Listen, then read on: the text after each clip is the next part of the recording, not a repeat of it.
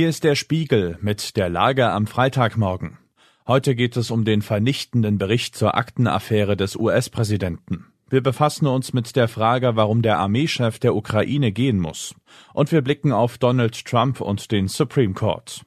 Spiegelredakteur Roland Nelles hat diese Lage geschrieben. Am Mikrofon ist Axel Bäumling. Der alte Mann und die Akten. Auf den ersten Blick wirkt die Sache wie eine gute Nachricht für US-Präsident Joe Biden. Ein Sonderermittler wird keine Anklage gegen ihn erheben. Robert Herr war mehr als ein Jahr lang der Frage nachgegangen, ob auch Biden in seinem Privathaus zu schlampig mit vertraulichen und geheimen Staatsakten umgegangen ist. Zwar hatte Biden etliche alte Akten in seinem Privathaus gelagert, obwohl diese dort nach dem Ende seiner Amtszeit als Vizepräsident von Barack Obama nicht hingehörten, doch laut dem Bericht konnte Biden keine Straftat nachgewiesen werden, die eine Anklage gerechtfertigt hätte. Bei Ex-Präsident Donald Trump liegt die Sache anders. Laut der Anklage der Staatsanwaltschaft gegen Trump soll er Akten nach seiner Amtszeit gezielt in seinem Haus versteckt und dann die Nachforschungen dazu behindert haben. Auf den zweiten Blick ist die Sache für Biden trotzdem sehr peinlich. Der 345 Seiten umfassende Bericht von Sonderermittler Hurt zeigt Bilder aus Bidens Garage in seinem Haus in Delaware. Zu sehen ist ein absolutes Durcheinander. Zwischen der Schneeschaufel und alten Gartenkörben stehen Kisten mit Regierungsakten. Das wirft kein gutes Licht auf den Präsidenten. Zudem wird in dem Bericht deutlich, was viele Amerikaner ohnehin längst glauben. Biden ist mit seinen 81 Jahren möglicherweise nicht mehr wirklich fit genug für das Amt des Präsidenten. Der Bericht beschreibt Biden als verwirrten alten Herrn. Bei einer Befragung von Biden durch die Ermittler soll der Präsident regelrecht dement gewirkt haben. Für Bidens politische Gegner ist das die perfekte Munition für den Wahlkampf. Kaum war der Bericht veröffentlicht, verschickte Donald Trump bereits E-Mails mit Zitaten aus dem Bericht sowie die Fotos aus Bidens Garage. Biden selbst wies Spekulationen über seine geistige Fitness in einer Pressekonferenz am Abend zurück. Warum muss der Armeechef gehen?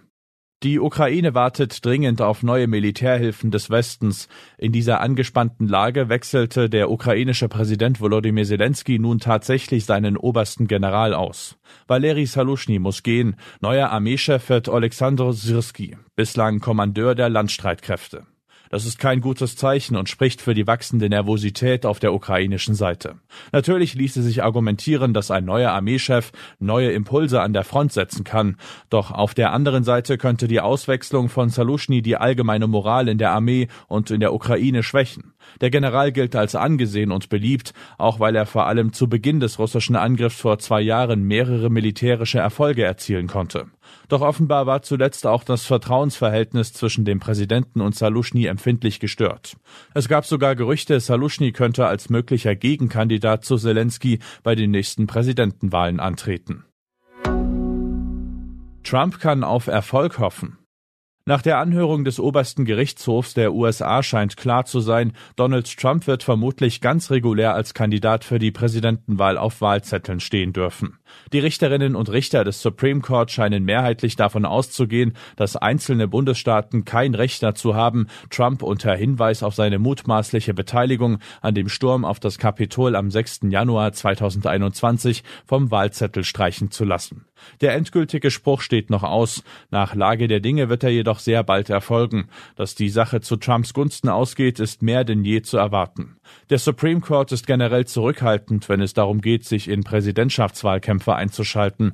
Sollte der Supreme Court für Trump entscheiden, wäre dies im Übrigen auch ein weiterer Beleg dafür, dass Trump und seine Anhänger permanent Unsinn über das US-Justizsystem verbreiten. Die Justiz ist nicht korrupt und sie wird auch nicht von Joe Biden, von den Obamas oder von George Soros ferngesteuert.